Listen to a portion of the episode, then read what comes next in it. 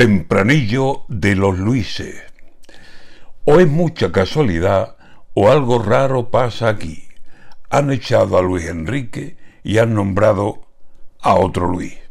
El presidente de Marras, no hace falta repetir que se apellida Rubiales, tiene por nombre Luis.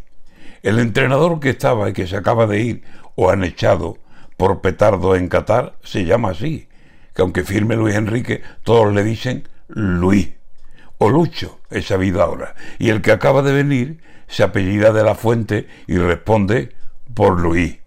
Se ve que para acercarse al fútbol de este país, sea presidente o saliente o acabado de venir, el principal requisito es que te llames Luis, ya que no cambian el nombre, a ver si con insistir a la selección de España le cambian el porvenir.